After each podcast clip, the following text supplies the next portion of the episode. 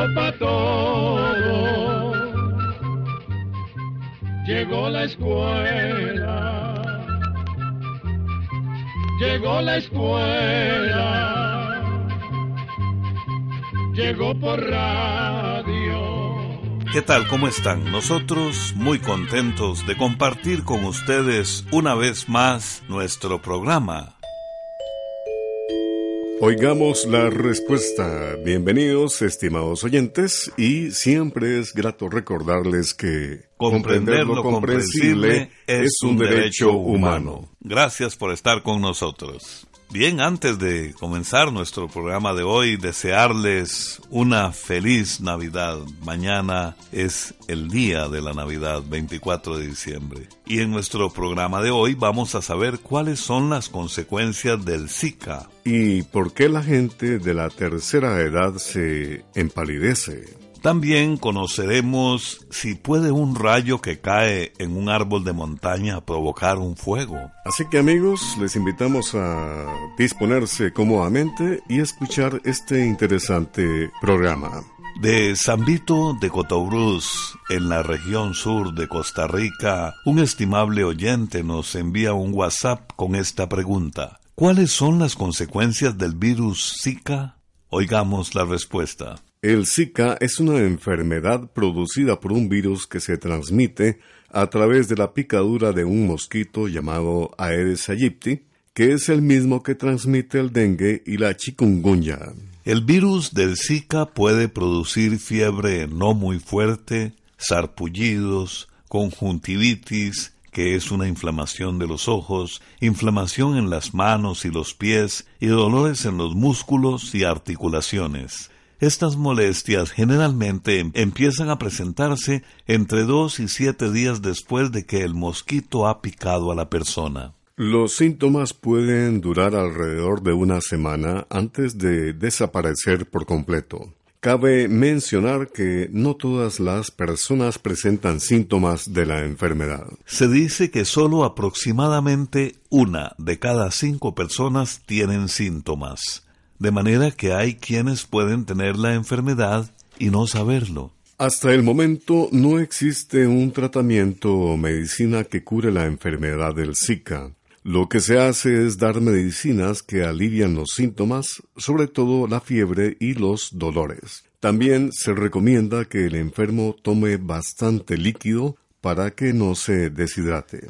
Además, algo que aún se está estudiando y que preocupa a los médicos es la forma en que este virus puede afectar a los niños que se encuentran en el vientre de una mujer embarazada, porque, según parece, si la madre tiene Zika, existe más riesgo de que el niño nazca con el cerebro más pequeño. Por esto se recomienda que las mujeres embarazadas que viven o viajan a lugares del mundo donde existe la enfermedad tengan más precauciones para evitar ser picadas por mosquitos. En general se recomienda usar ropa que cubra el cuerpo, dormir con mosquiteros y poner sedazo en puertas y ventanas para que los mosquitos no entren en las viviendas y las autoridades de salud insisten en que la principal medida de prevención para evitar enfermedades transmitidas por mosquitos es impidiendo que se formen criaderos.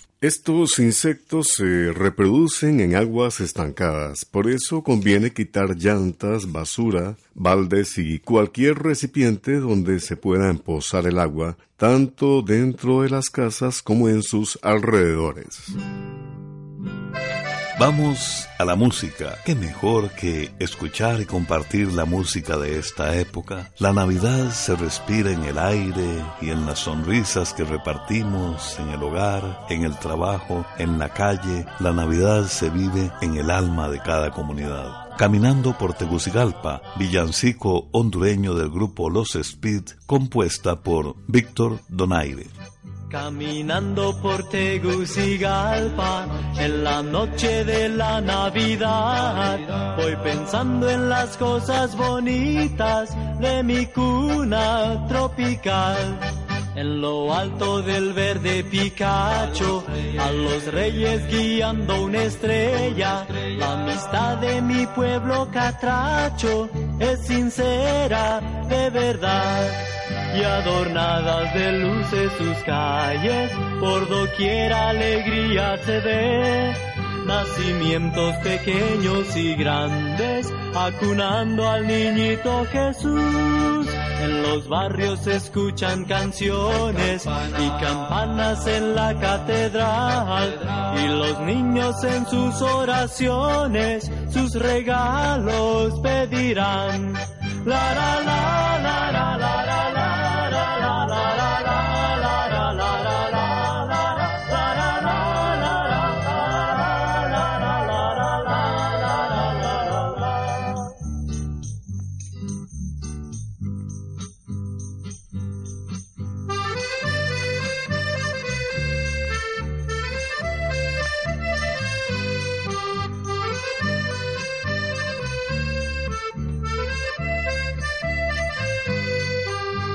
adornadas de luces sus calles, por doquier alegría se ve.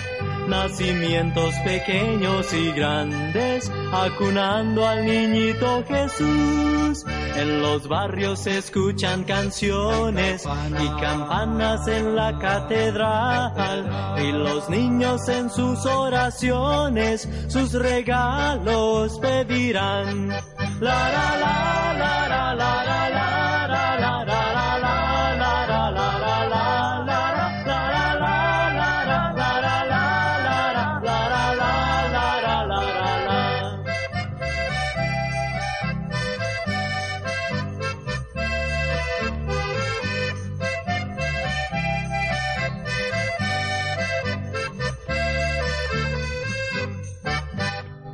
Envíenos sus preguntas al apartado 2948-1000 San José, Costa Rica. También nos puede contactar al correo electrónico isq.org o encuéntrenos en Facebook como Oigamos la Respuesta. Saludos cordiales amigos, estamos de regreso luego de la pausa musical y continuamos con ustedes y sus interesantes preguntas. ¿Quién fue el hombre que inventó la frase el amor al trabajo? Es la consulta del amigo oyente Marvin Antonio Mendoza Ríos, quien vino personalmente a nuestras oficinas en San Pedro de Montes de Oca, San José, Costa Rica, a traernos su pregunta. Escuchemos la respuesta. El concepto de tener amor por el trabajo es muy antiguo. No se puede saber si alguien inventó esta frase o si forma parte de la sabiduría popular de los pueblos y la frase fue pasando de generación en generación. Pero se sabe que hace miles de años los chinos ya tenían un proverbio que decía que si una persona aprende a tener amor por el trabajo, no solo será habilidosa y disciplinada, sino además feliz. Hace unos 2500 años, un sabio llamado Buda enseñaba algo parecido al afirmar que el trabajo era una fuente de felicidad siempre y cuando las personas se entregaran a él con amor y dedicación. Tiempo después, San Pablo, posiblemente inspirado por la sabiduría del pueblo judío, que enseñaba el sentido del deber y siguiendo las enseñanzas de Jesucristo,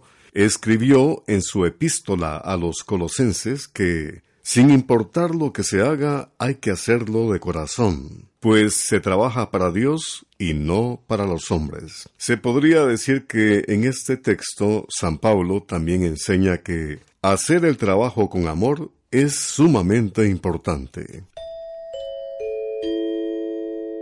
Comprender lo comprensible es un derecho humano. Usted escucha, oigamos la respuesta. El señor Jaime Alberto Sandoval nos escribe por medio de Facebook para decirnos lo siguiente. Los felicito por su programa, es muy interesante. Después paso a la siguiente pregunta. ¿Por qué será que la gente de la tercera edad pierde el color y se empalidece? Oigamos la respuesta. Primero que todo, don Jaime, queremos agradecerle mucho sus palabras para nuestro programa de radio, que podemos hacer gracias a las preguntas, dudas e inquietudes que ustedes amablemente nos envían.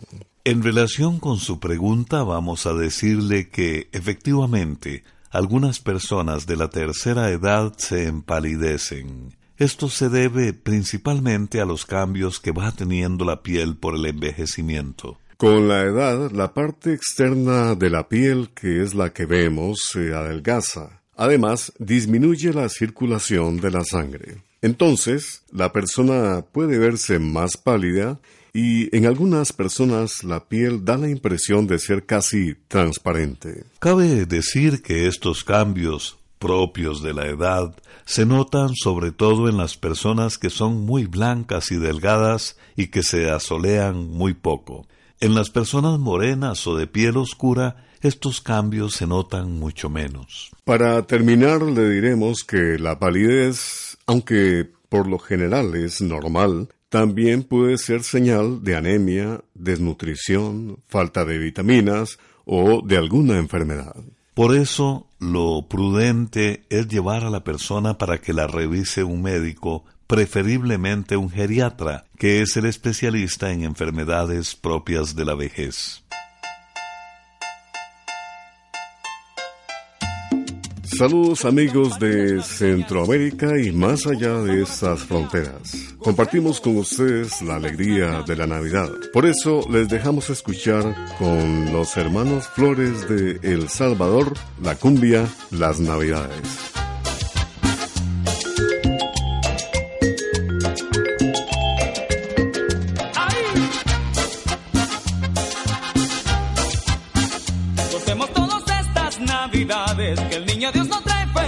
Qué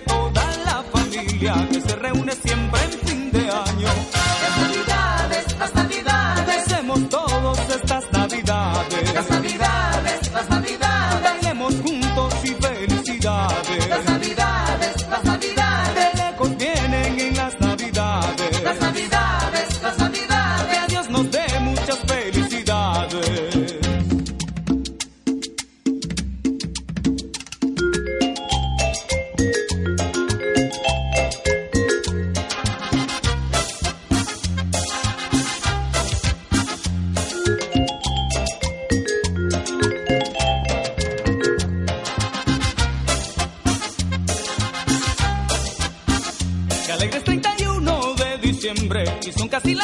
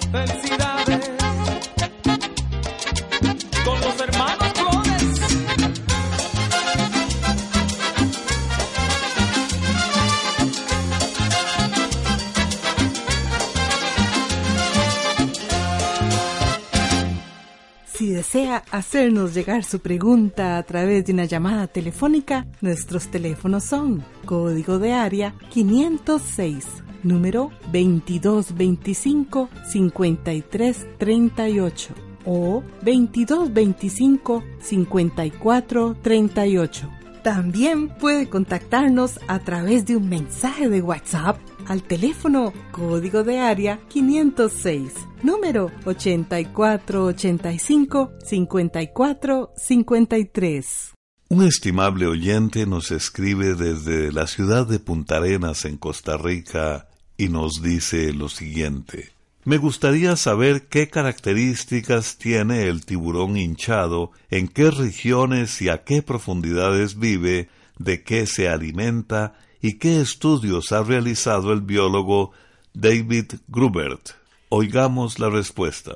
El tiburón hinchado o peje gato hinchado, como también se le conoce, habita en el Océano Pacífico Oriental se encuentra desde el centro de California hasta el sur de México y a lo largo de la costa de Chile. Generalmente los tiburones hinchados se encuentran entre los 5 y los 37 metros de profundidad, pero se han observado algunos a profundidades de hasta unos 457 metros. El cuerpo del tiburón hinchado es de color café amarillento con manchas oscuras y otras claras. Estos animales miden alrededor de un metro de largo, aunque los machos suelen ser más pequeños que las hembras. Se alimentan de pececillos pequeños y de otros animalillos que caben fácilmente en su boca, como moluscos y crustáceos. Los chupan o esperan con la boca abierta, hasta que se metan en ella. El tiburón hinchado es un animal más bien tímido. Como una curiosidad vamos a contarle que le dicen tiburón hinchado porque cuando se asusta se infla, llegando a tener casi el doble de su tamaño. Esto le sirve para ahuyentar a sus enemigos naturales. Esta especie de tiburón no se considera peligrosa para los humanos, ya que solo ataca si se siente amenazado. En cuanto a David Grubert, por el que usted nos pregunta, le diremos que es un biólogo que trabaja en la Universidad de Nueva York en los Estados Unidos. El profesor Grubert ha estado estudiando la llamada fluorescencia, que es una luminosidad de color verdoso que despiden los corales y algunos animales como el tiburón hinchado, que viven en las profundidades del mar donde todo es muy oscuro. Curiosamente, las personas no pueden ver la fluorescencia a simple vista, pero sí puede ser captada usando una cámara especial. La cámara tiene unos filtros que imitan el ojo del tiburón y es que los tiburones sí pueden ver la fluorescencia. El profesor Gruber cree que la fluorescencia le sirve a los tiburones hinchados para poder encontrarse a pesar de la oscuridad, y piensa que posiblemente les sirve para comunicarse entre ellos y encontrar su pareja. Debido a la fluorescencia, los tiburones hinchados se ven entre ellos de un color verde luminoso. El Instituto Centroamericano de Extensión de la Cultura está presentando Oigamos la Respuesta compartimos con ustedes las preguntas de nuestros oyentes. Con la cortesía de esta radioemisora, usted escucha Oigamos la Respuesta. La señora Mirella Calvo Meneses nos escribe por medio de Facebook desde Turrialba, en Costa Rica, para preguntar lo siguiente. Me gustaría saber si cuando cae un rayo en un árbol de montaña, el fuego puede propagarse, ¿sí o no? Oigamos la respuesta. En efecto, doña Mirella, aunque no sucede muy a menudo, la caída de un rayo sobre un árbol sí puede causar un fuego. El rayo puede producir una chispa que levanta llama y ésta puede encender la madera o las hojas secas que se encuentren cerca del árbol y después el fuego puede propagarse causando un incendio forestal. De hecho, esta es una de las causas de los incendios forestales, aunque no es la más frecuente, ya que la mayoría son producidos por la imprudencia de las personas. A veces puede suceder algo muy curioso que se conoce como un rayo latente o rayo dormido, y es cuando la llama no se propaga en el momento en que cae el rayo, debido a que todo está húmedo o muy mojado por la lluvia. Pero la descarga alcanza las partes internas del árbol que sí están secas. Entonces, el fuego se va encendiendo poco a poco, a veces pasan horas o incluso días desde que cayó el rayo hasta que el fuego toma fuerza y empieza a propagarse por el bosque. Los bosques que tienen más posibilidades de incendiarse, ya sea por la caída de un rayo o por la imprudencia de la gente, son los que se encuentran muy secos. Música en tiempo de Navidad. Vamos a escuchar un ramillete musical en tono de Navidad y en clave del amor al prójimo. Escuchemos Popurrí Navideño de Aniceto Molina de Colombia.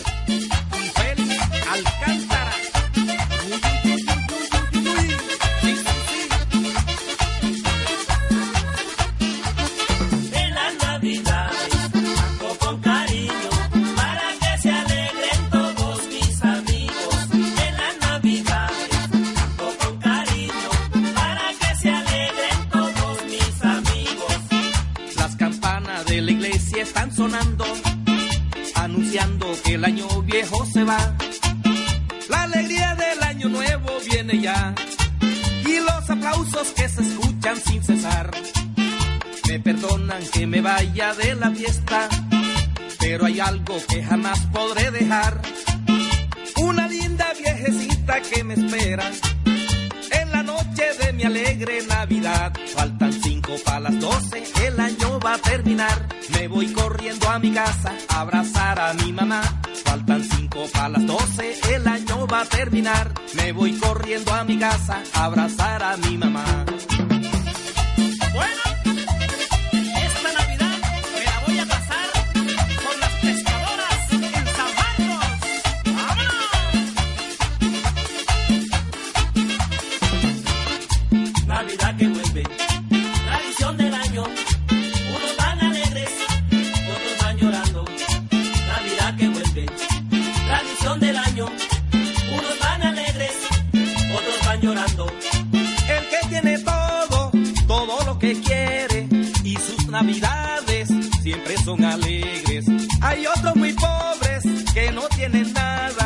Son los que prefieren que nunca llegara.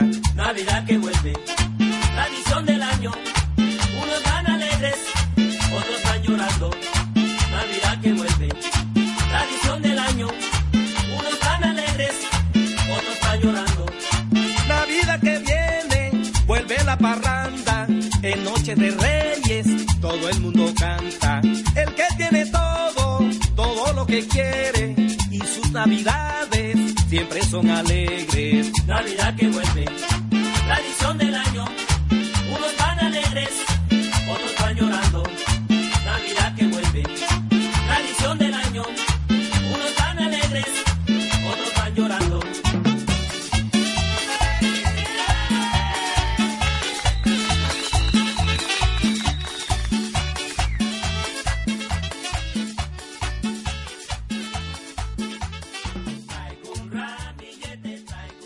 Estamos de regreso amigos y continuamos con ustedes, nuestros estimados oyentes. Quisiera saber el nombre de algunos árboles o plantas que pueden ser consumidos por el ganado. También me gustaría saber qué porcentajes de proteínas tienen y si sirven para el ganado lechero y el de carne. Los escucho por la emisora 90.1. Es la pregunta que nos hace el joven Salvador Edgardo Méndez Orozco, quien nos escribe desde el refugio Aguachapán, El Salvador.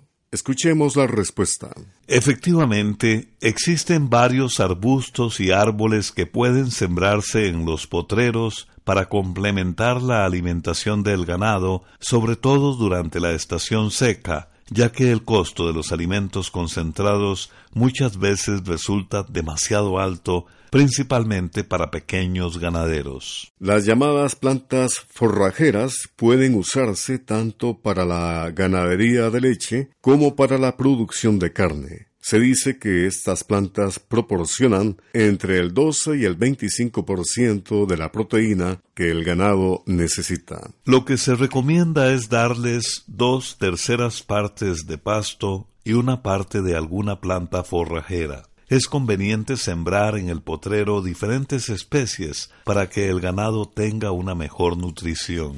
Hemos averiguado que en el vivero San Andrés, que se encuentra en su país, tiene a la venta árboles y otras plantas forrajeras. Entre estas tienen leucaena, madre de cacao, moringa, morera y chaya. En el departamento de ventas del vivero San Andrés nos dijeron que el ingeniero Mariano Villatoro está dispuesto a dar asesoría gratis a cualquier persona que la solicite.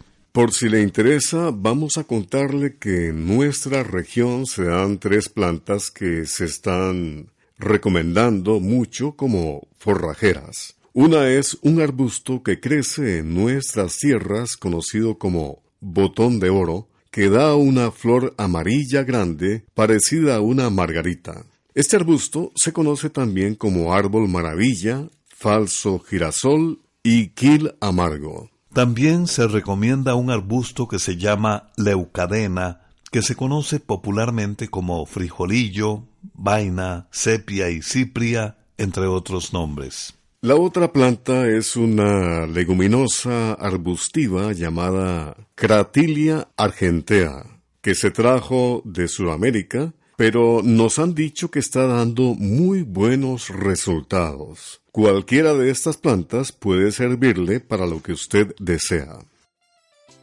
No se pierda en el programa Oigamos la Respuesta de mañana aspectos tan interesantes como ¿Cómo se llaman los puntitos blancos que salen en las uñas? ¿Por qué los perros se huelen la cola? ¿Quién inventó el calendario? Mañana sintonícenos y escuche las respuestas a estas y otras interesantes preguntas. Atención, tenemos un aviso social.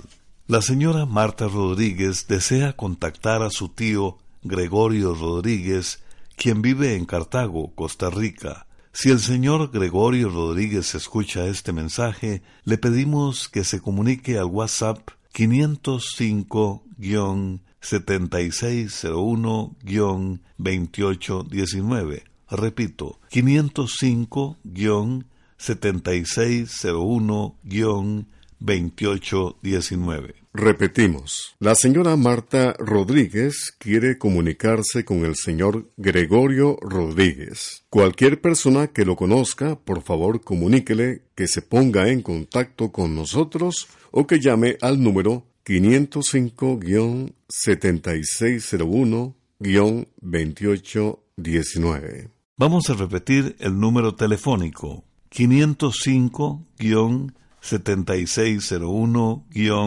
7601-2819. Repito, 505-7601-2819. Señor Gregorio Rodríguez, su sobrina Marta Rodríguez quiere comunicarse con usted. Programa C Control 38. Y así llegamos al final del programa del día de hoy. Los esperamos mañana en este su programa Oigamos la Respuesta. Mándenos sus preguntas al apartado 2948-1000 San José, Costa Rica. También puede enviarnos sus preguntas al correo electrónico isq.org o encuéntrenos en Facebook como Oigamos la Respuesta. O llámenos por teléfono, código de área 506, número 2225-5338 o 2225-5438. Recuerde que comprender lo comprensible es un derecho humano.